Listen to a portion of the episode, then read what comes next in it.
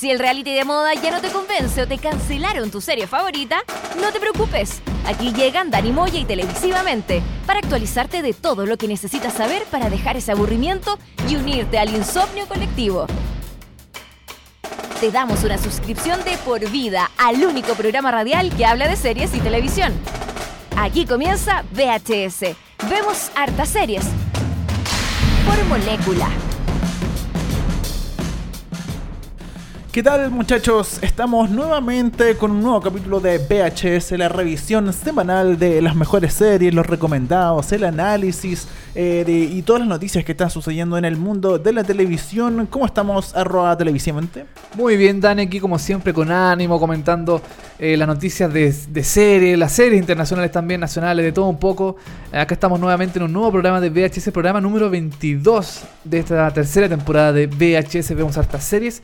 Y como siempre, Dani, tenemos un abanico de noticias, de cosas, de, series, de todo un poco. Por ejemplo, em, hoy día vamos a hablar de la quinta temporada de House of Cards, la que se, se estrenó este año en Netflix. Así es, se estrenó este año en Netflix, por fin llegó una nueva temporada de House of Cards, eh, de una de las series que yo considero que es una de las más buenas de toda Sí. la historia, así, de, de las mejores que hay hoy en día.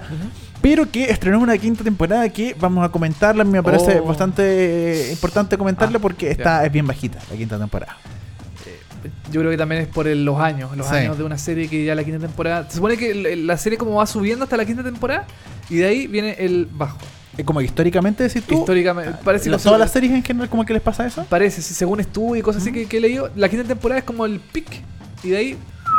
Abajo. Aquí yo creo que fue al revés. Yo creo que la cuarta fue como el pic y ¿Ya? la quinta Ah, empezó a bajar. Puede ser, puede Sí. ser. Hoy también vamos a estar hablando de- noticias de Cerepolis.com, como por ejemplo el caso de Harvey eh, Weinstein. Uh, tenemos ahí hasta la cagada en Hollywood, Sí. hasta la cagada en, en Los Ángeles, en todos lados, porque eh, Harvey Weinstein, este depredador sexual que por los Sí. últimos 20 años acosó, abusó y hasta violó a A gente, actrices, modelos, claro. actrices, eh, hay problemas con aquello porque tenía alguna alguna series y alguna asociación con Amazon sobre todo y eh, vamos a hablar de Vamos a aquello. hablar de aquello, exacto. También de Apple vamos a estar hablando de que finalmente va a dar su salto a la ficción televisiva. Y de una noticia lamentable que Frankie Muniz está olvidando su participación en Malcolm in the sí, Middle. pobrecito. La droga, Que- po. que la- no, la, la enferme- una, enfermedad. No, yo creo que es la droga. Oye, eh, también estaremos hablando de los 31 años del estreno de Los Caballeros del Zodiaco, esta serie Wow. de anime que eh, daban en Chile. Eh, yo la veía cuando era chico ahí para Sí, tomar once con, con el, con el pan con palta, la leche con chocolate. Veía a Los Caballeros del Zodiaco, era fanático a morir. Y también de algo que tienen que poner ojo y si no le han puesto ojo y no tienen idea qué es, están atrasados porque eh, vamos a hablar de Hulu. Hulu. Hulu, que es la competencia de Netflix, todavía no es competencia competencia, pero yo le pongo todas mis fichas a Hulu. Si hoy día tengo que ponerle fichas a algo, a Ya. Hulu, porque de aquí a uno o dos años más va a ser eh, Sensación. sensación, igual que Netflix. Va a ser lo mismo que Netflix, en todos lados va a estar, Claro. todo el mundo lo va a querer tener en la casa. Las mejores series van a ser de Hulu, así que yo vamos a estar hablando un poco de Hulu, porque yo apuesto por Hulu completamente. Pones tu ficha ahí, tu, tu, Sí. tu, tu- tu sueldo a Hulu. Acepto, es verdad. Oye, Dani, y nada, pues comencemos con canción. Aquí tenemos, aquí yo veo aquí en la pauta una canción Sí. que tiene que ha aparecido en una infinidad de series. Sí, por eso la puse, de hecho, porque es una de las canciones que he encontrado que ha aparecido en, en la más cantidad de series, la mayor cantidad de series. Eh, esta canción apar- ah, se escucha, por ejemplo, en CSI New York, en Cold Case, en Nip Tuck, en Royal Pains, en Fresh of the Boat, en Lilyhammer y en eh, Timeless. Por, por decirlo menos. Por ¿ah? decirlo Son menos. ah, algunas de las series que, que ha aparecido esta canción. ¿De qué canción estoy hablando, Dani? Del gran crooner de la historia, Frank Sinatra. Estos Come Fly With Me, con buen swing, con buena música. Comenzamos este episodio 22 de VHS. Vemos hartas series por los aires digitales de Radio Molécula y Seriepolis.com.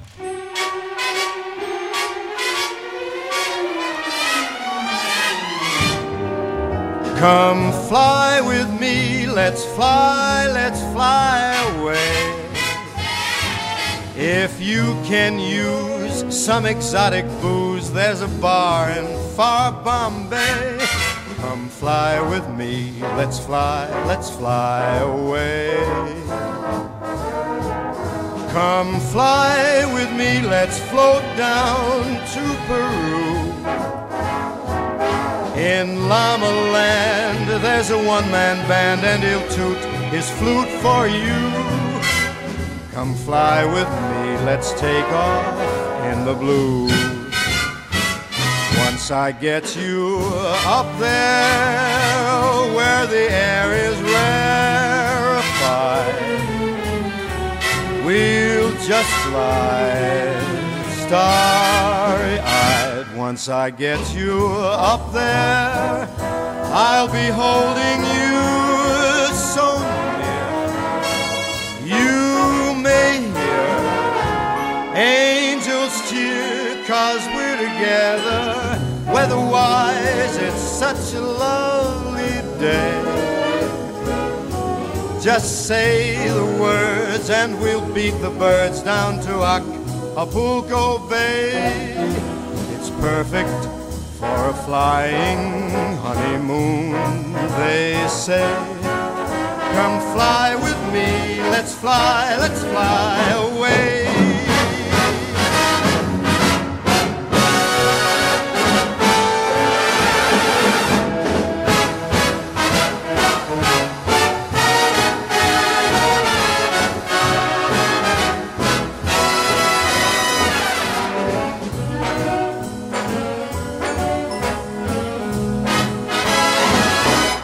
Once I get you up there where the air is rarefied,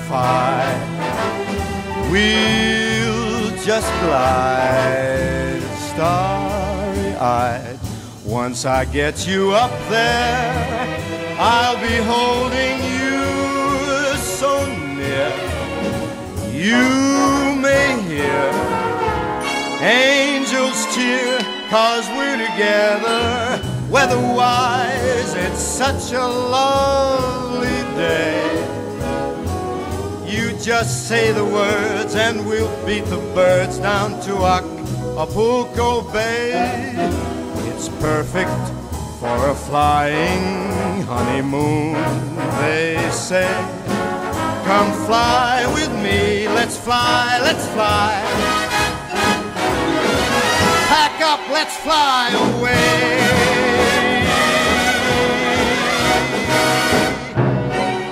El DVD ya pasó de moda, pero el VHS no. Sigue la sintonía de Molécula, que continúa VHS. Vemos hartas series. Eso era Frank Sinatra, Come Fly With Me, un clásico, es un gran temazo. Sí, come fly with me. Esa, te salió igual a Frank Sinatra, yo no sé por qué no era el limitador.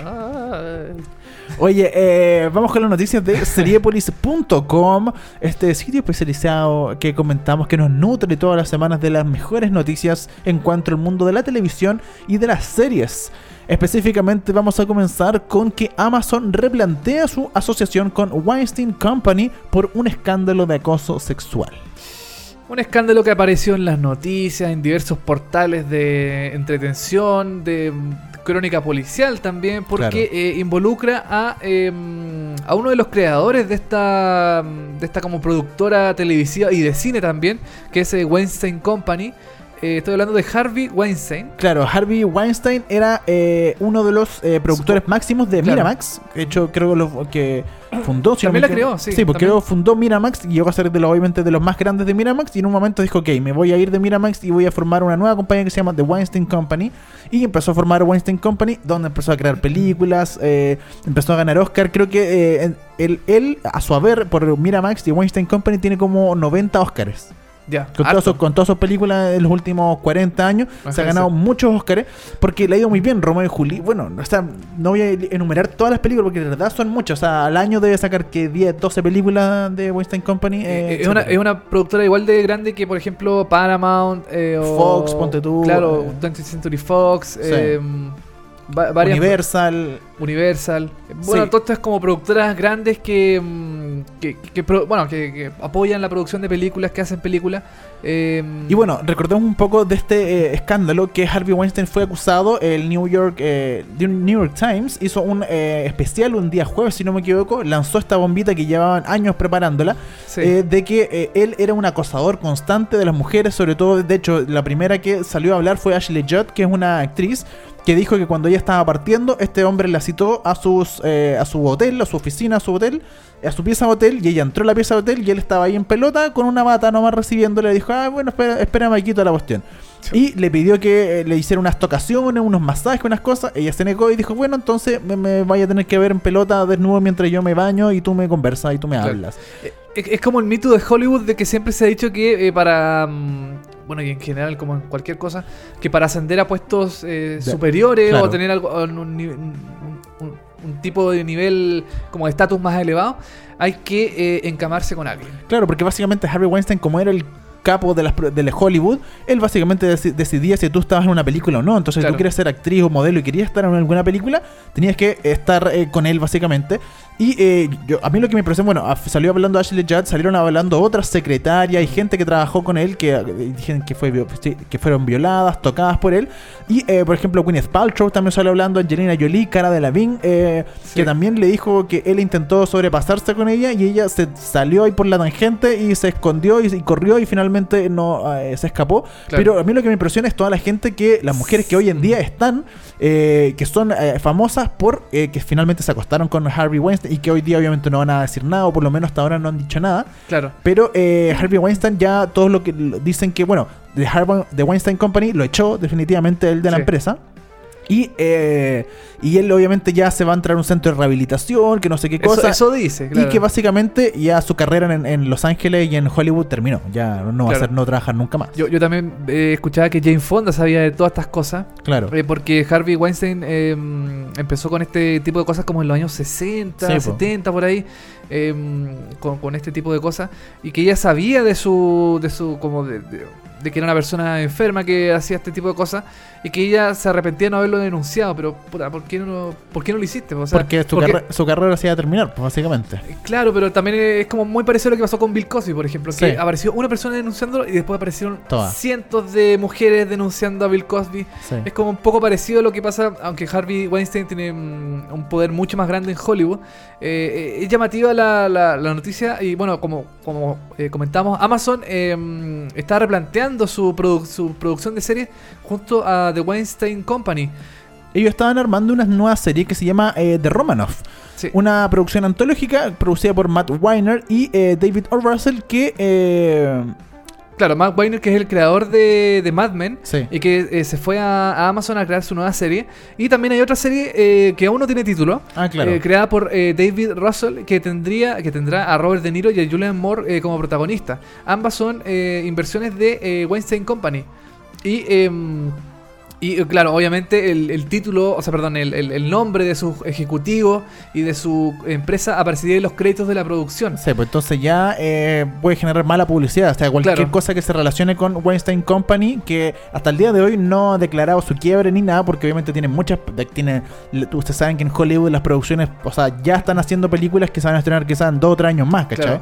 Entonces es muy difícil, pero hoy en día todo lo que se asocia de Weinstein Company va a ser visto mal, ¿cachai? Claro, por ejemplo, The Romanoff, que es la nueva serie que está haciendo Amazon. Que ya está en eh, producción. Que ya está en producción, claro, tiene un presupuesto de 75 millones de dólares.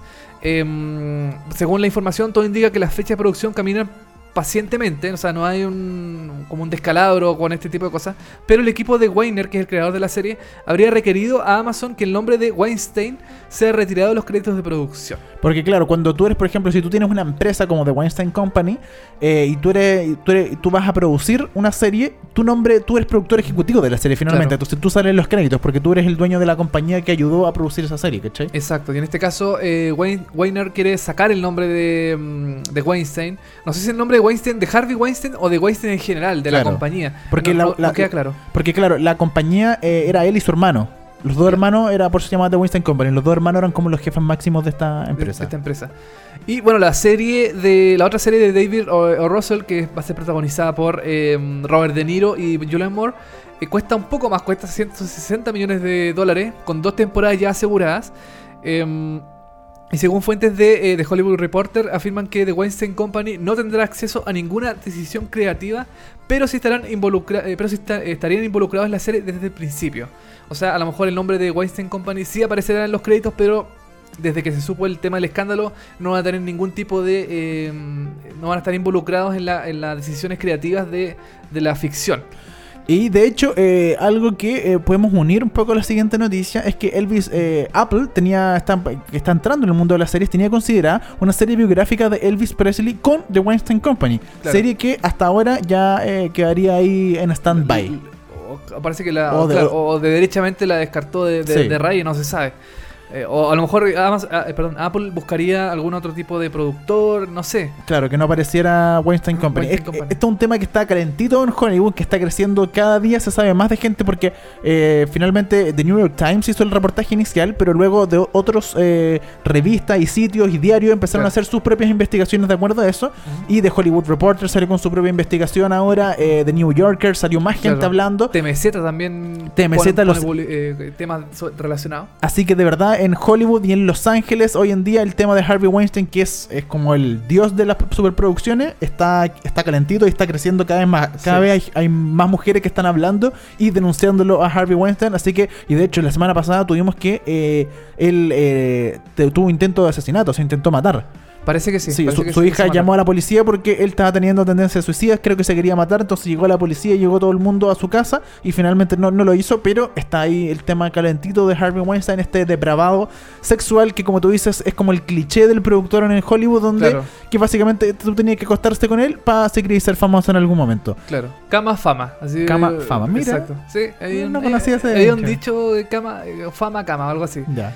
Eh, bueno, decía, hablabas de Apple tú. Sí. Eh, y la próxima noticia es justamente de Apple porque eh, la empresa conocida de computadores, de teléfonos, de smartphones, de, de relojes, de ah, iPad, de todas esas cosas, eh, va a dar el salto finalmente a la producción de ficción con el regreso de una clásica serie de los años 80.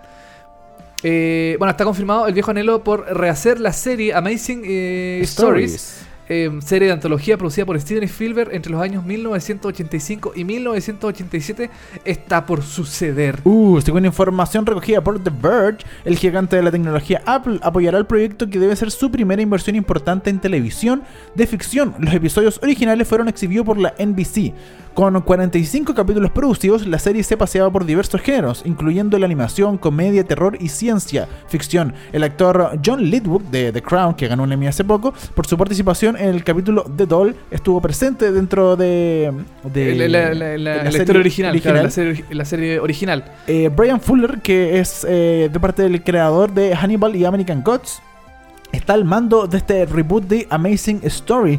No hay fecha todavía para un estreno de este reboot, pero, eh, pero se ve bastante interesante lo que está haciendo Amazon, eh, perdón, eh, Apple, con esto de, de- de decidirse finalmente a hacer historia, porque hace rato que veníamos con la información de que Apple iba a sacar series, Facebook Sí. también, que series, que Twitter iba a sacar series, que Instagram, todos van a sacar su serie, Spotify su serie, y, pero ninguno, no, finalmente no veíamos nada Concreto, así nada, concreto. claro. Y, y por sí, ahora ya tenemos esto de que Apple eh, va a hacer esta eh, ficción. Y bueno, ya tenemos que también se estrenó hace unas semanas, meses atrás, Carpool Karaoke, Exacto. este spin-off que es de entretenimiento, no es una serie.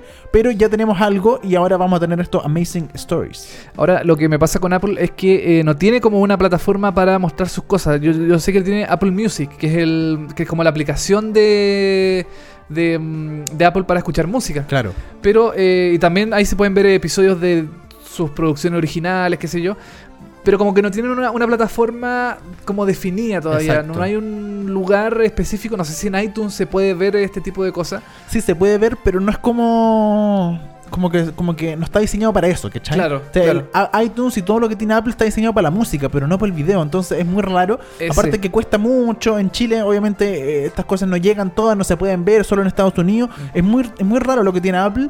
Y yo creo que va a tener que hacer algo con, con respecto a aquello, porque eh, no se puede confiar netamente de que para la gente que vea esto eh, sea Apple TV, que es lo más fácil. Claro. Porque tenéis como la opción ahí mismo, pero igual todas estas series están en, en iTunes, ¿cachai? En iTunes. Claro. Entonces como que vais a tener una serie en iTunes, pero también tenéis música, aplicación. Sí. Es muy es muy raro todo lo que está haciendo Apple. Eh, mm. Eh, yo creo que va a tener que hacer alguna plataforma aparte dedicada netamente a la visualización de contenido. Claro, como ya lo hace Facebook, por ejemplo, que en su aplicación en Estados Unidos tiene como una pestañita dentro de su aplicación que se.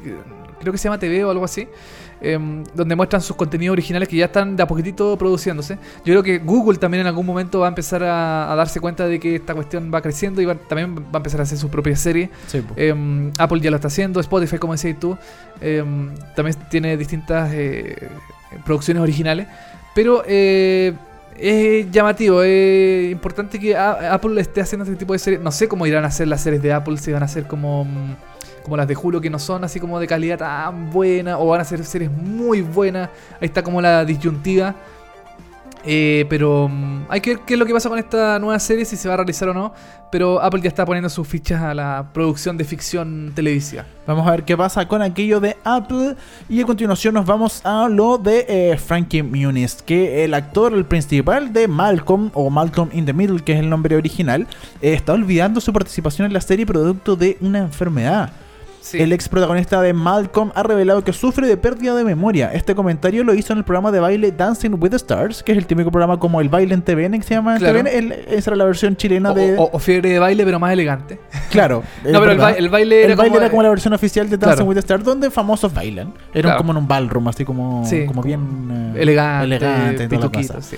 Eh, bueno, eh, Frankie Muniz es protagonista de este Dancing with the Stars y durante los ensayos Frankie Muniz ha explicado que ha sufrido nueve contusiones cerebrales y varios microinfartos que le han provocado accidentes isquémicos transitorios, que quiere decir breves disfunciones neurológicas al no llegar suficiente sangre al cerebro. Él dijo, la verdad es que no recuerdo mucho de eso, refiriéndose a la serie que él protagonizó, que él era era el protagonista de, De Malcolm, Malcolm. que es una serie que todavía se da en Canal 13. Sí, todavía al fin de semana. La, la dan los fines de semana, claro, como al mediodía y aproximadamente. Eh, todavía dan Malcolm, es una serie bastante seguida acá en Chile, bien comentada, junto con Los Simpsons. Sí, le fue muy bien y es un clásico, la verdad, para nosotros. Eh, es un clásico, Malcolm. sí, exactamente. Pero eh, lamentablemente eh, Frankie Muniz em- empezó a tener este, este, eh, especies de problemas en, en- en su cabeza, en su, en su cerebro. Y, em, y lamentablemente está empezando a olvidar las cosas, en- entre ellas eh, su participación en la serie Malcolm. Oye, su padre en la ficción, Brian Cranston, el gran Brian Cranston, ha sido uno de sus grandes apoyos y le ha recomendado que no se preocupe por la pérdida de los recuerdos. Será mi trabajo decirle lo que debe recordar. Sí, pues como ahí Brian Cranston No lo va a ayudar. Eh, po. cómo no lo va a ayudar. Y creo que en, eh, en seriepolis.com hay un video colgado de, su- de sus declaraciones en, eh, en Dancing with the Star, donde también aparece Brian Cranston ahí mm, apoyándolo. Mm, En el fondo, él, él, a- además de, de haber sido un papá televisivo, también es de cierta forma así como una especie como de papá en la vida real que le que le ayuda con, con su con su tema de la pérdida de memoria Lo y todo más, eso. lo más impresionante de todo es que eh, Frankie Muniz es chico, debe tener como 30 años, 31 años, Sí, joven para tener tener, esta pérdida de memoria. Y, eh, y, y, y- no, y recordemos también que hizo películas. Él después de Malcolm hizo un par de películas sobre hizo- sí, Agente pues, Cody, se llama. Agente Cody, exactamente. Cody que no son, se- no no, son, no, son muy buenas, pero muy para buenas. los niños está, está Está- bien, está ¿no? Sí, po. oye, una de las eh, una de las eh, de las cosas que lo ayudan a él a recordar eh, cosas es que eh, el actor ha confesado que su novia le escribe ca- eh, cada día en una bitácora todo lo que han hecho juntos. Ah. Y él, él ha dicho, lo que hace eh, lo que hace para que pueda revivir nuestros momentos. A veces me entristece pensar, ¿cómo es que no recuerdo haber viajado a Australia? Es algo típico que la gente recuerda, ¿no?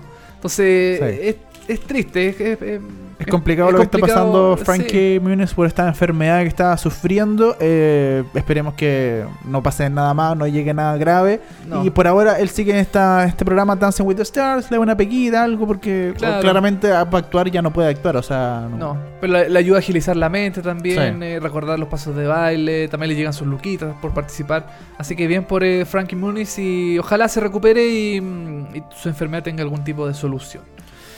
Oye, eh, a continuación vamos a hablar un poco de House of Cards, de la quinta temporada que se estrenó este año en, eh, Netflix. Esta, que fue una de las primeras series, o la primera serie derechamente de La- Netflix. la ¿Fue la primera- o la, una de las primeras? Una de las primeras porque había otra que se llamaba eh, Lily Hammer, Ah, tenés toda que razón. sí. mm, no sé si era 100% original de Netflix, pero Netflix la, la, la cogió en su plataforma. Claro. Pero, la, pero House of Cards es su primera serie 100% grande, así como la Sí. gran producción que Netflix eh, tiró al aire de, de serie junto a un nombre grande que era Kevin Spacey. Claro. Y, mm, Y eh, el, eh, David Fincher en la, De- en la creación. David Fincher, uno de los grandes directores de cine, que se ha ido cada vez más a la televisión, que le gusta mucho la televisión. Y eh, ahora va a estrenar, de hecho, una nueva serie eh, que se llama sí, ya se, ya se estrenó. Se llama eh, Mindhunter. Mindhunter. sí. Mindhunter, que ya se se estrenó. La vamos a comentar seguramente en uno de los próximos episodios de VHS. Bueno, eh, House of Cards, eh, aunque usted no lo sabía, es una serie que originalmente es de la BBC, es una miniserie de la BBC, también de un drama político, todo el asunto, y que, eh, y que está basada en un libro. Exactamente, una- es una serie de la BBC que, em, que creo que tuvo una temporada, es miniserie. Sí, una miniserie. Creo que sí, una temporada. Una temporada, y como dices tú, está basada en un libro. En la BBC no le fue muy bien, no tuvo así como una gran Mm. repercusión. Eh, pero Netflix agarró esta serie, le dio vida propia en Claro. Estados Unidos con los problemas, los dramas eh, de- del, del- del Congreso estadounidense. Bo Willimon, que es como el creador de esta adaptación de House of Cards, y David Fincher en la, en la producción, eh, en la producción general y ejecutiva. Eh, es, es interesante lo que hizo House of Cards en su momento. Él ha ido, ya sabemos todo lo que ha ganado premios por todos lados. Es una excelente serie. Sigue siendo una, una de las series así como ícono de, dentro Del- del- del- sí. como del- de, de la televisión, así junto con Breaking Bad o con Sí. Game of Thrones. House of Cards también es reconocida como una de las grandes series televisivas, en este caso de Netflix. Bueno, la quinta temporada de House of Cards eh, se estrenó el 30 de mayo del 2017, hace ya un buen rato, este Sí. año. Y eh, finalmente se dice que hay una sexta temporada confirmada. Sí. Debería haber una sexta temp- temporada confirmada. Pero aquí lo que pasa es que eh, ¿Tú la- la, tú la viste? yo, yo he visto toda la serie, soy fanático de la serie. Eh, la quinta temporada todavía no la termino de ver porque yo siento que bajó demasiado su nivel en la quinta temporada. Ya, ¿tú crees que no, no, no está a la altura de las primeras dos, por ejemplo? De las primeras, de hecho, cuatro, yo O diría, cuatro, porque las primeras cuatro son muy buenas, eh, funcionan muy bien. Las primeras dos, ponte tú, son las mejores de toda la vida, pero la tercera y la cuarta eran muy, eran muy buenas temporadas. Esta quinta, yo siento que, eh, que hay que conversar de aquello, porque, eh, de- porque no sé qué pasó acá. De verdad, guateó demasiado la, la, la serie. Eh, siento que ujú. se quedó principalmente en un conflicto, específicamente, que es el conflicto de, eh, de, Las elecciones- de las elecciones. Ujú. Estas elecciones que yo pensé que en la, en la cuarta temporada se iban a mostrar y que finalmente se acabó la temporada y no vimos nada de, la- de las Claro. elecciones. Y empezó la quinta temporada con estas elecciones y no sé, se demoran 5, 6, 7 capítulos en las elecciones y dan vuelta al mismo. Y no hay, un, no hay otro tema, o sea, es el único tema que avanza y eh, eso aburre la, la verdad un poquito. Siempre en las otras temporadas teníamos subtramas interesantes y muchas historias que contar, aparte de lo de Kevin Spacey, de Robin Wright, el personaje de la primera dama. Eh, teníamos muchos conflictos, pero aquí solo tenemos un línea argumental que básicamente aburre todo el rato tenerlo. Claro, lo, lo interesante de la quinta temporada es que también, como dices tú, está el- como el tema central, que son las elecciones en Estados Unidos. eh, para la elección de presidente. Eh, también está otra otra mm, como subtrama que es el, eh, el de este reportero que empieza como a investigar el mm, eh, qué pasó con su Claro. con su con- ¿cómo se llama esta? Ah, Soy- soy soy Barnes, Barnes. la periodista que eh, no creo que sea spoiler que fallece ¿La primera o la en, segunda? la, en la segunda temporada. Sí, la segunda. Entonces empieza como a investigar y, eh, y el periodista se empieza como a dar cuenta de eh, los, eh, los escándalos que, que están dentro de, como del clan Underwood de la, de la primera dama, de Kevin, de, perdón, de, de Frank Underwood. Eh, pero como tú dices, sí, yo, yo siento que también se quedaron un poquito entrampados en, la, en, la, en el tema de las elecciones. Sí. A mí no me parece una mala temporada, yo creo que la tercera temporada es como la más baja de todas. Ah, mira. Em, la cuarta se pega un, un- un repunte importante eh, por todo lo que le ocurre a Frank. em, no sé si decirlo, pero algo, algo pasa en la, en la ficción Porque que te- tiene un- le disparan ya, sí. le disparan. Sí, ya se estrenó hace como dos años. Sí, ya- tiene algún problema ahí Sí. con el- la historia. Yo creo que con eso repuntó bastante la serie. En la quinta no me parece una mala. mm, Una mala temporada, pero yo creo que sí, yo creo que se quedaron mucho tiempo eh, Mm.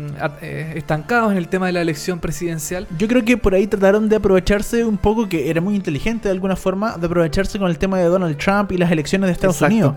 Pero, eh, pero, pero claro, no funciona tan bien, yo creo, porque, porque se quedaron demasiados pegados y eh, quizás solamente funcionaba ahí, ¿cachai? No funcionaba como una temporada como, como tal, Como, claro, como. mm, O sea, tú dices. como a que- largo plazo. Como, claro, exactamente. O sea, yo creo que, como dices tú, en la, en la quinta, perdón, en la cuarta temporada se debió haber resuelto el tema de las elecciones Claro. y no haberlo estirado tanto porque, claro, como dices tú, yo creo que se aprovecharon mucho del tema de las elecciones de Hillary, em, Hillary Clinton, Donald Trump.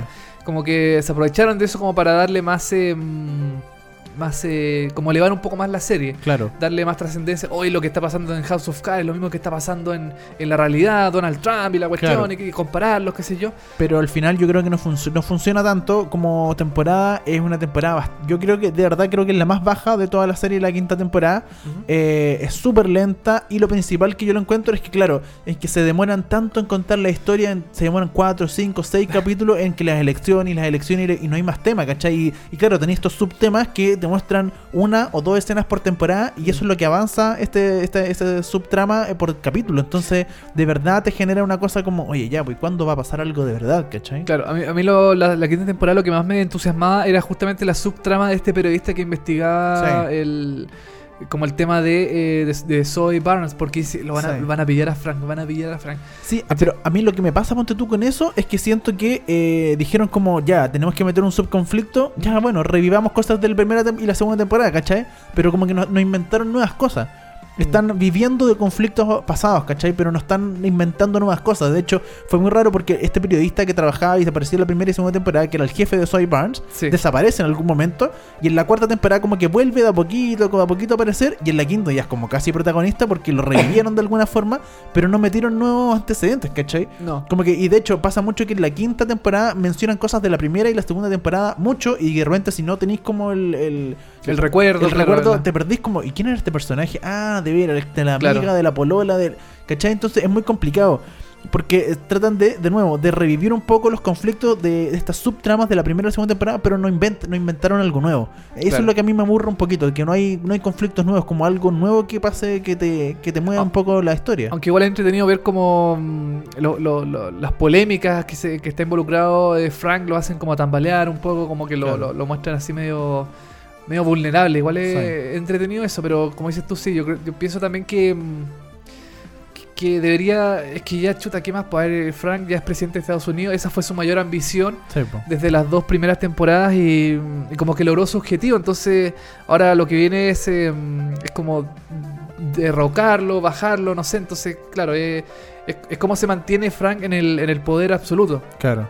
Entonces, claro, yo creo que la quinta temporada, como dices tú, eh, abusa un poco el tema de las elecciones. Sí. Sí. hay que ver qué va a pasar con una sexta temporada. Ojalá repunte House of Cards o derechamente cierren una sexta temporada porque Yo creo que sí, yo creo que debería. porque ya estaría ya está bueno. Ya ya de verdad la quinta, bueno, guateó un poquito, sigue siendo una muy buena serie, de verdad. O sea, usted puede verla, vea, la de verdad es una buena serie, pero si uno compara la quinta con las otras temporadas, la quinta es la más débil, eh, da una lata porque de verdad yo House of Cards la tenía guardada, eh, la empecé a ver ahora hace poco de nuevo la quinta la, la quinta temporada porque cuando se estrenó dije, no, la voy a tener guardada ahí porque me- como mencioné el capítulo pasado, me gusta tener como series guardaditas cuando yo quiero ver una buena serie, la agarro y me pongo a ver la serie entera. Claro. Y con House of Cards me pasó de que la puse a ver y dije, eh, no, no está tan buena esta quinta temporada, no, era tan buena como las otras, entonces me decepcionó un poco. Sí, así que eso con House of Cards, ojalá, la- yo también pienso que la sexta temporada, ojalá sea la última, para darle un cierre ya definitivo a la serie, darle un broche de oro, no seguir est- estirando el chicle hasta más Sí. no poder y, mm, y que los conflictos sean un poquito más interesantes. Ahora, bueno, la, la- la sexta temporada ya no, ya no es sobre las elecciones, sobre otra cosa, pero eh, hay que ver cómo se desarrolla y, y es interesante, ojalá cerrar ya la serie con un, así como bien, cerrarla Sí. bien, no estirándola tanto hasta que ya la cuestión no, no dé para más. Oye, eh, nos vamos a ir con tema a la vuelta. Vamos a hablar de estos 31 años del estreno de Caballeros del Zodiaco, pero por lo pronto escuchamos It Still de Portugal The Man de la temporada 14, el primer capítulo de Grey's Anatomy. Estamos haciendo VHS, vemos hartas series.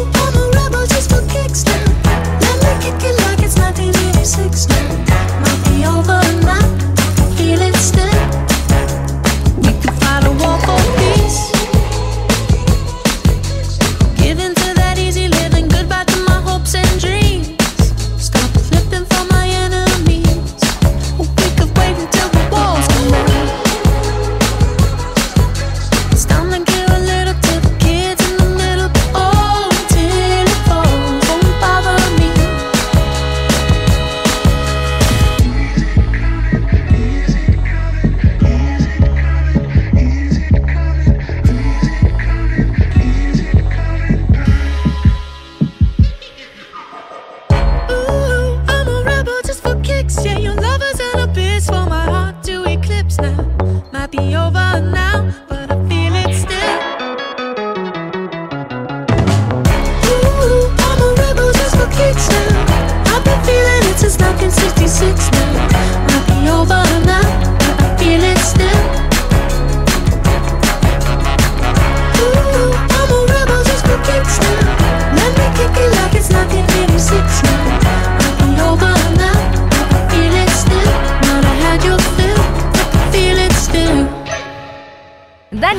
y televisivamente siguen descuerando el mundo de las series y la TV.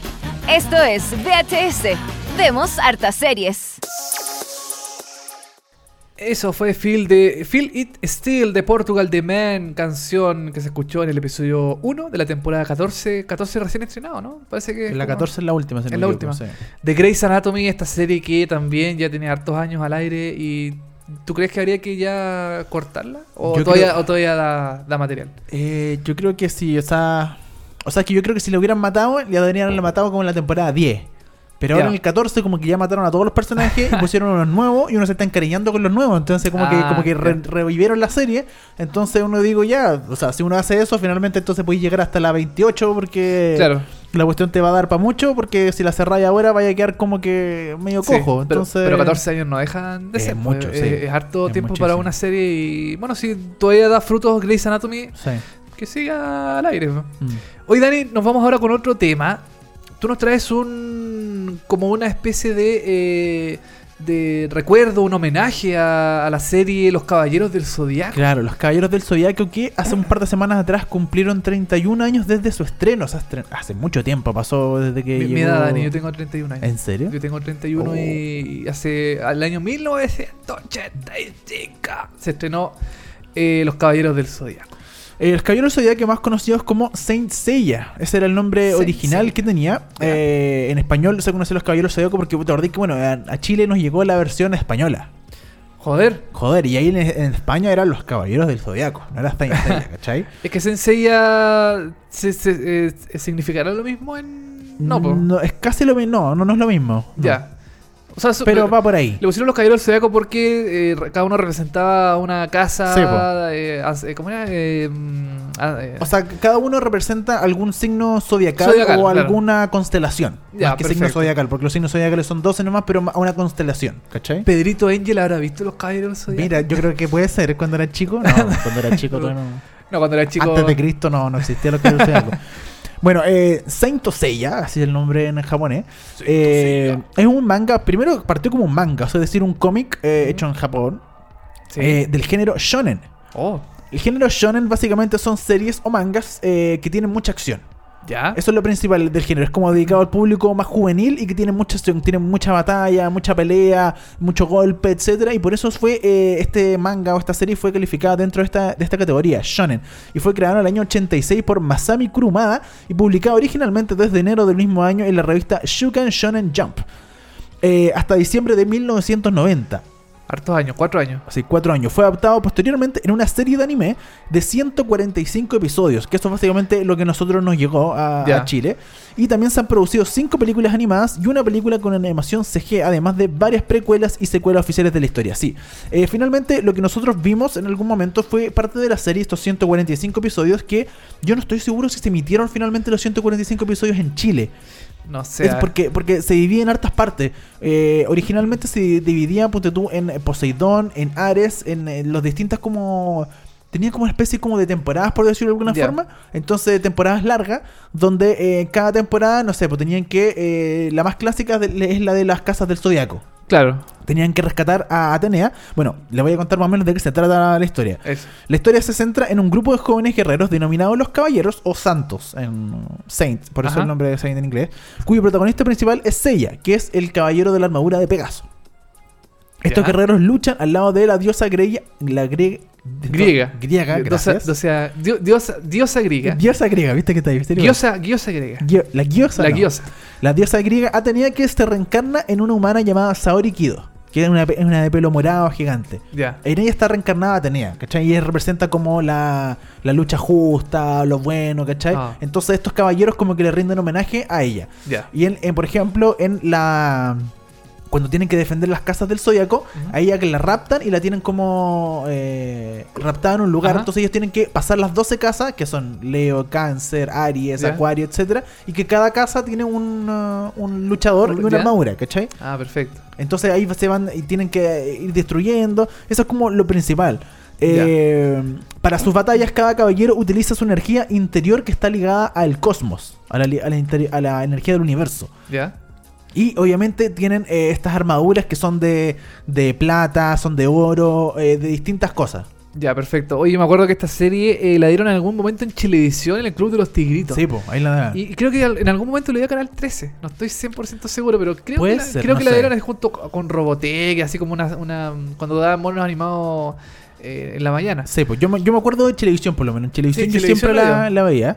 Y Sí. era un clásico, el Caballero Zodíaco. Era muy bueno, sobre todo porque tenía esto de las constelaciones, de lo de que el Pegaso, que se, se veía, ponte tú, otro era el ave Fénix. Y tú, yo mismo, yo era medio nerd cuando era chico, me gustaba mucho ponte tú la estrella. Entonces, claro, yo decía Pegaso, ah, ya, y veía en internet, bueno, lo- o las enciclopedias de este momento. Enciclopedia, eh, eh, uno El buscaba Encarta. el encarta y decía como buscaba como en el cielo cómo encontrar el Pegaso Ah, y toda la cuestión y después oye, la de Fénix hoy se verá la de Fénix en el cielo así pero en octubre se ve entonces en octubre yo iba para afuera y buscaba la de Fénix caché cosas así Yo, yo me acuerdo que esta serie eh, era como el símil masculino de Sailor Moon. Estaba Sailor Moon para las mujeres claro y el- los Caballeros del Zodiaco para los hombres.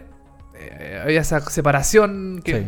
Bueno, una tontera, pero eh, también habían álbumes de la minita, los tazos. Sí, como que ha- había como un gran merchandising de los Caballeros del Zodiaco. Yo personalmente nunca vi los Caballeros del Zodiaco. Uh. Nunca me gustaron los Caballeros del Zodiaco. Oh. No me entretenía, lo encontré aquí el, el horóscopo. ¡Qué weá más fome! Hasta el día de hoy el horóscopo lo encuentro una estupidez, pero, claro pero nunca, mm, nunca me llamó la atención los Caballeros del Zodiaco. Yo veía, no sé, Dragon Ball, por ejemplo. ya claro también era muy buena Era muy bueno, pero los Caballeros del Zodiaco como que... O sea, no, no digo que sean malos, pero a mí personalmente no, no, No te llama la no me llama la atención. a mí de verdad me gusta mucho el Caballero Zodíacos y de hecho en un ranking realizado en, la- en, en Japón, eh, publicado en el 2005 por TV Asahi, de los 100 mejores animes de la historia, Saint Seiya alcanzó el puesto número 11. Mientras Mira. que en otro ranking realizado en el 2006 alcanzó el puesto número 25.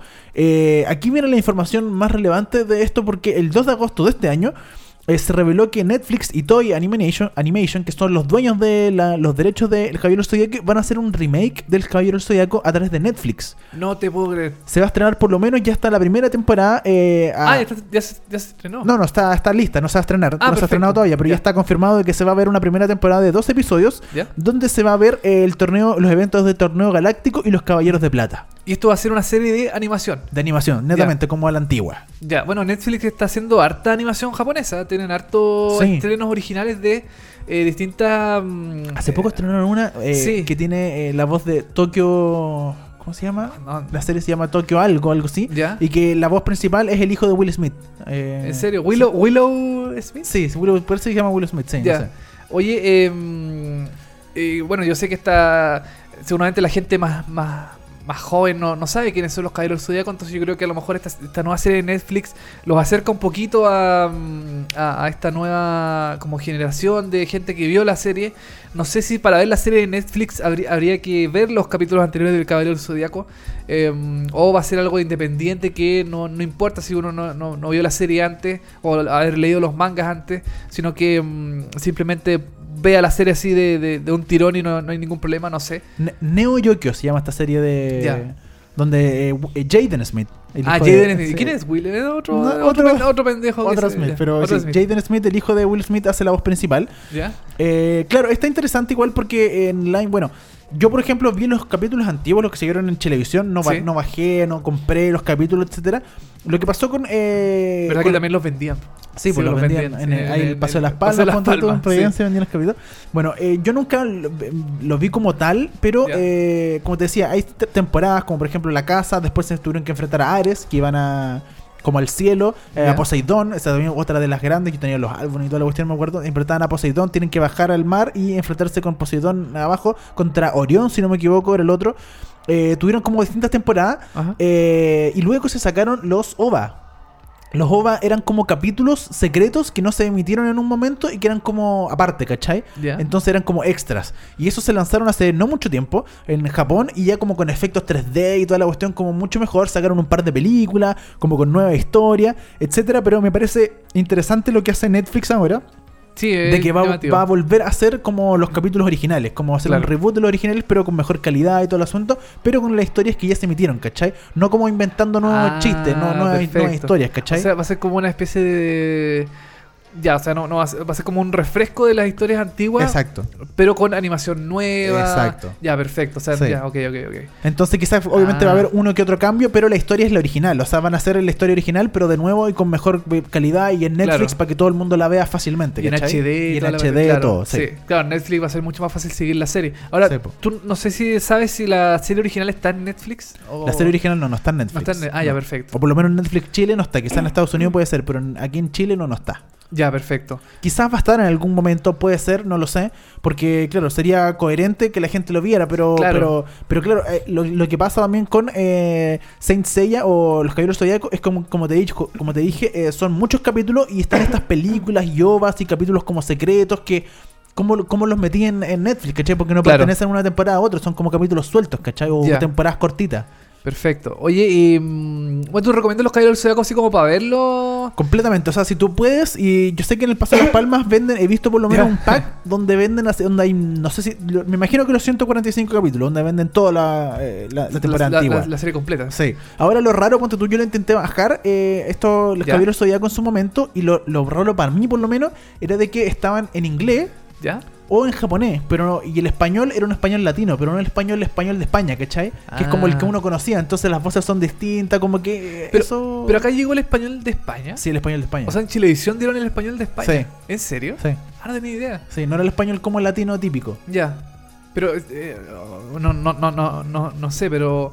eh, pero, ¿y cuando tú lo bajas en inglés, está en inglés? ¿Habla en inglés o Habla en, inglés, habla en inglés eh, o si no, eh, hablan en japonés, subtitulada en inglés. O subtitulada en español, pero igual ya es como raro, no, no es como el recuerdo que uno tenía del cabello del zodiaco. Claro. Pero, yo creo que igual puedes conseguir la serie si la buscas en Google, por ejemplo, Los Caballeros del Zodiaco Online. A lo mejor ahí te aparece Sí. los episodios. No, no creo que sea tan complicado de, Sí. de seguir porque igual, o sea, de conseguir porque la serie igual es, eh, es conocida, pues es una Claro. serie popular. Pero la lata es que, por ejemplo, los muy antiguos están en una calidad horrible Ah, que eh, cuesta mucho, eh, es, es difícil Verlo, en- claro. eh, verlo y encontrarlo. O sea, si uno quiere ver cómo está estos últimos capítulos remasterizados, ya eh, puede ser, po, pero ahí no tiene el audio original, entonces es un poco complicado, pero aún así es una muy buena serie, yo la recomiendo, para mí por lo menos súper interesante y, y me parece notable esto que Netflix la vaya a, eh, a renovar, de hecho ya lanzaron como un póster oficial que se ve espectacular. Los Caballeros del Zodiaco, los guardianes del universo. van al mar. Muy bueno. Eso fue lo único que yo me. Caballeros del Zodiaco. Oye, eh, sigamos en eh, lo que le- bueno, les decía un poco al comienzo del programa sobre esta, estas moneditas. Si yo hoy tuviera que invertir eh, tiempo, contenido, como lo que estamos haciendo ahora, lo invertiría en Hulu.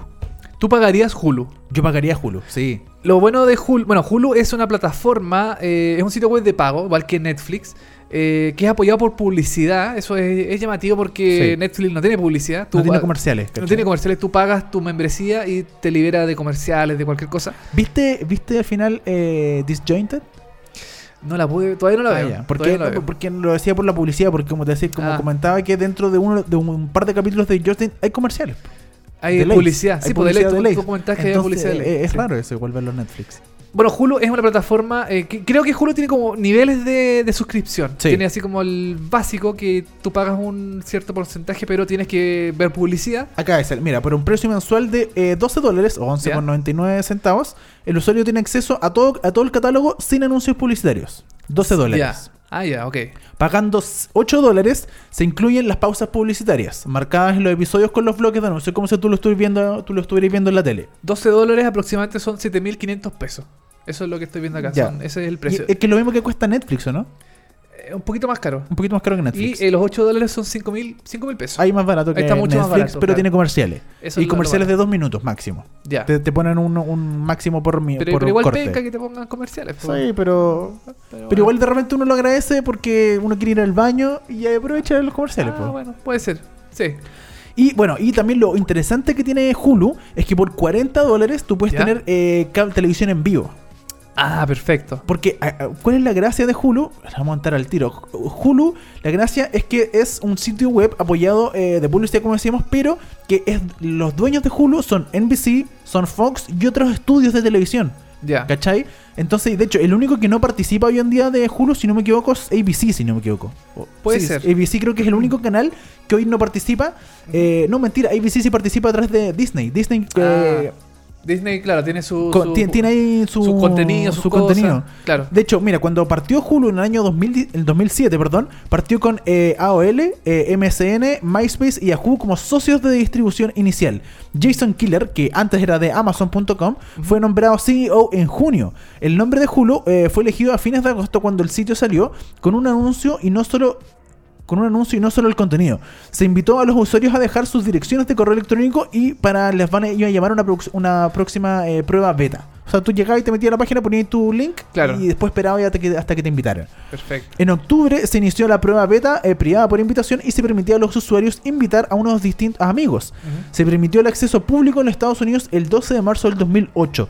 Hoy en día, eh, bueno, en ese momento Hulu era propiedad conjuntamente de NBC Universal, News Corporation, que son los dueños de Fox, con financiación de Providence Equality Partners, que puso 100 millones de capital social y tiene una participación del 10%. Perfecto. En abril ¿Qué, do- qué- qué significa Hulu, Dani? Ah, perdón, te, te- voy a decir otra cosa. Sí, no, iba a seguir contando la Ah, historia de, los dueños De- que Después ab- decimos qué significa Hulu. Claro, en, en abril del 2009, eh, después de casi cuatro meses de negociaciones, Disney compró el 27% de Hulu. Ya. eh, eh, en un intento ya cachaba ellos que venía por donde venía la mano de Hulu eh, y de las televisiones streaming, compró Hulu y eh, eh, hoy en día los dueños de CBS, perdón, es la única cadena grande que no participa en, eh, en, eh, En Hulu. Hulu, La mayoría de todas las eh, Disney, ABC, Netflix, perdón, Fox, Fox. o NBC están presentes en Hulu, por lo tanto tú te aseguras al tiro que el contenido de ellos va a estar ahí, ¿cachai? Claro. A mí Hulu de verdad me parece una opción buenísima, como que se pusieron todos de acuerdo y Mm. compraron parte y ahora todos tienen acciones en Hulu. Es bien atractivo Hulu, en- yo creo que en Estados Unidos, porque, eh, bueno, Hulu solamente se puede adquirir en Estados Unidos, no hay forma Claro. de hacerlo fuera. Hoy No en día, hay- hoy en día no, en, en- en el extranjero no hay, no hay posibilidad. Eh, es bien llamativo lo de Hulu porque, claro, es una. Yo creo que en Estados Unidos es una gran competencia para Netflix porque tiene la opción de ver televisión en vivo, em, tiene contenido asegurado de, como dices tú, de NBC y otro, otras señales. Yo sé que también tienen em, eh, como eh, participación con Turner, eh, hay, Sí. hay contenido de Cartoon Network ahí también, de, de Adult Swim también. Es una gran plataforma. Yo creo que tiene muchas más series que Netflix. Tiene más eh, participación de, mm, los distintos canales. eh, es totalmente legal. Sí. Tiene una buena plataforma de contenido, pero lamentablemente solamente se puede ver en Estados Unidos. Claro, Hulu también lo que lo que le hace tener un catálogo más amplio que Netflix es que tiene muchas series del recuerdo. Cuando compró, cuando compró, cuando NBC se metió, Fox se metieron, eh, metieron con muchas series antiguas. I Love Lucy, por ejemplo, se Claro. metió- está ahí, tú puedes ver un, The Twilight Zone. La, la- eh, la pequeña casa en la pradera se verá, ¿o no? Eh, quizás, puede ser, ¿ah? Hay un montón de series que eh, son del recuerdo y que están metidas en Hulu y hacen que su catálogo sea aún más grande. Eh, las películas, bueno, al ser NBC los dueños, obviamente sus películas las tratan de meter ahí inmediatamente. Claro. Eh, es interesante, es muy interesante lo que hace Hulu. Ojalá llegue muy pronto a Chile. Eh, ahora, el nombre Hulu, ¿tú sabes de qué Ah, significa no, Hulu? Dani, por favor, dime qué significa Hulu. Estoy intrigado. Proviene de un proverbio chino mandarín que Ya. significa dueño de cosas preciosas. Oh. El Hulu, tú eres el Hulu. Oh, mish. Oh, ya. Pre- preciosa. Y eh, bueno, eh, Hulu acaba de comprar los derechos, de hecho, de todas las temporadas de Futurama. Derecho que Sí. antes tenía Netflix y que se le acabó Netflix en junio, si no me equivoco. Y Hulu las compró todas, así que ahora Hulu tiene todo Futurama. Oye, lo bueno también de Hulu es que tiene producciones propias. Sí, Eso es po, lo- está lo- empezando a hacer cada vez más producciones propias. De hecho, en los Emmy de este año, eh, The Handmaid's Tale eh, tuvo una muy buena participación dentro de la premiación. Se llevó bastantes premios, entre ellos el de mejor serie dramática, que es la primera vez que se le entrega un premio eh, de, serie dramática a una empresa de streaming. Siempre se le da a la televisión, ahora se le dio a una empresa de eh, 100% streaming eh, con plataforma online. Y. mm, tiene varias. Yo creo que Handmaid's Tale es una de las producciones más grandes que se. que se. mm, Que ha hecho que hasta ahora que se- que ha hecho hasta ahora Hulu. Sí. Tiene otras series que no son tan llamativas, Mm. eh, pero que igual no son tan malas. Tiene 11, 22, 63, que es una serie mm, Basada en un libro basada en un libro de Stephen, Stephen King. King. sí. Exactamente, que no es una mala serie, pero eh, no, como que no, no- no tuvo tanta repercusión. Mm. Eh, ahora va a empezar a, a- a tirar otras nuevas series, como por ejemplo eh, Runaways, que es una serie de superhéroes de Marvel. Eh, Castle Rock también, que es una nueva serie de Stephen King, que mm, hace poquito lanzó un tráiler que se ve bastante bueno. Tiene buena pinta esa serie. Y, em, y también eh, televisión en vivo, eso es también lo bueno. Tiene streaming de televisión en vivo, tú no, no tienes por qué contratar cable, puedes Claro. contratar Hulu, por ejemplo, que creo que se está asociando a más canales de televisión de cable. Lo interesante, por ejemplo, ahora Hulu también es que también eh, va a ser un talk show con Sarah Silverman que se llama I Love America, que va a ser un programa como un late night, pero va a estar grabado como lo que hace Chelsea eh, Claro. Chelsea Handler, ¿el Eh, sí. En el Netflix. Que, que recorre Estados Unidos. Claro, aquí no, eh, eh, bueno, aquí va a ser la gracia de ella es como que va a tener su, su set Ya. y va a ser un monólogo eh, y luego una entrevista. Ah, perfecto. Este va a ser su programa, ¿cachai? En un, en un set de televisión. Y pero, va a ser como una especie de talk show que va a tener eh, Sarah Silverman, esta comediante. Eh, otra cosa importante de Hulu es que ahora se adjudicó los derechos de transmisión de Is Us, Perfecto, dices la, la, la serie de NBC. de NBC, que Netflix la quería, la quería, la quería. Estuvo meses tratando de comprarla para que todo el catálogo de la primera temporada estuviera en Netflix. Finalmente la compró Hulu, así que Hulu va a tener los derechos eh, digitales de, eh, This de en, This Is en- Us en Estados Unidos. En Estados Unidos, sí. Claro, acá en Chile, por ejemplo, se puede ver This Is Us en Fox Play. En Fo- claro, porque lo transmite Fox Live. La app de Fox, Sí. claro. se Todo en. Estados Unidos. Todo esto, eh, claro, es la lata de Hulu que eh, lamentablemente hoy en día solo se puede ver en Estados Unidos, pero yo tengo toda la fe de que va a llegar a Chile en algún momento, de aquí a uno o dos años más. Yo y también. eh, sobre todo porque va a crecer mucho. Estas nuevas series como eh, I Love America, este programa Runaways, Castle Rock o The First, otra serie que están preparando. Están preparando más series todavía. Sí. El de series originales, sí. The Handmaid's Tale, que va a tener una segunda temporada, puras series originales que eh, va a empezar a igualar, yo creo, a Netflix y va a ser, yo creo que hoy en día el verdadero eh, eh, competidor de Netflix es Hulu completamente. Eh, en Estados Unidos, porque si le gana netamente en Estados Unidos, Hulu se va a querer expandir y Claro. ahí va, va- Netflix va a ir perdiendo, sobre todo porque eh, algo muy importante, Netflix hace poco subió el precio de, De su membresía. de su sí. membresía. Ujú. Hulu, para, para pelear con ellos en Estados Unidos, la bajó. Ah. Entonces la bajó uno o dos dólares, si no me equivoco, para su plan normal con, con, con publicidad. Con publicidad. Entonces eh, ahí estábamos viendo que la pelea claramente entre Netflix y Hulu va a dar el tema que hablar, sobre todo por las producciones que está haciendo Hulu eh, originales que eh, de a poquito están metiendo más ruido.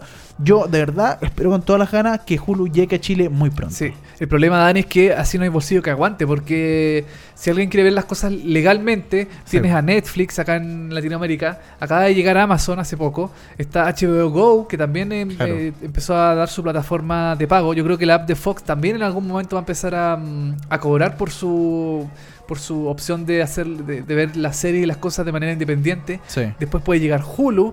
Entonces, Vamos a tener que pagar con no sé cuánta plata por ver todas las va a series. ser sí. carísimo pagar todas la- la- la- las opciones, las membresías. Entonces, yo, yo siempre he pensado que debería haber un servicio que aglu- aglutine todas estas cosas y, Sí. mm, y esté la opción de pagar una, una, uno- Sí. un- una, una sola eh, opción y que se pueda ver Netflix, Hulu, Amazon, todas las opciones. Sí. Pero Bueno, eh, por, por lo menos Hulu lo hace de cierta forma en Estados Unidos porque aglutina como a todas las cadenas grandes. claro, Pero claro, te caes sin el cable, ¿cachai? Exacto. Uno quiere ver HBO o Fox eh, o FX, ponte tú, que es la- no, por ejemplo, de FX sí hay algunas y Fox Sí, están en, en- sí. en Hulu.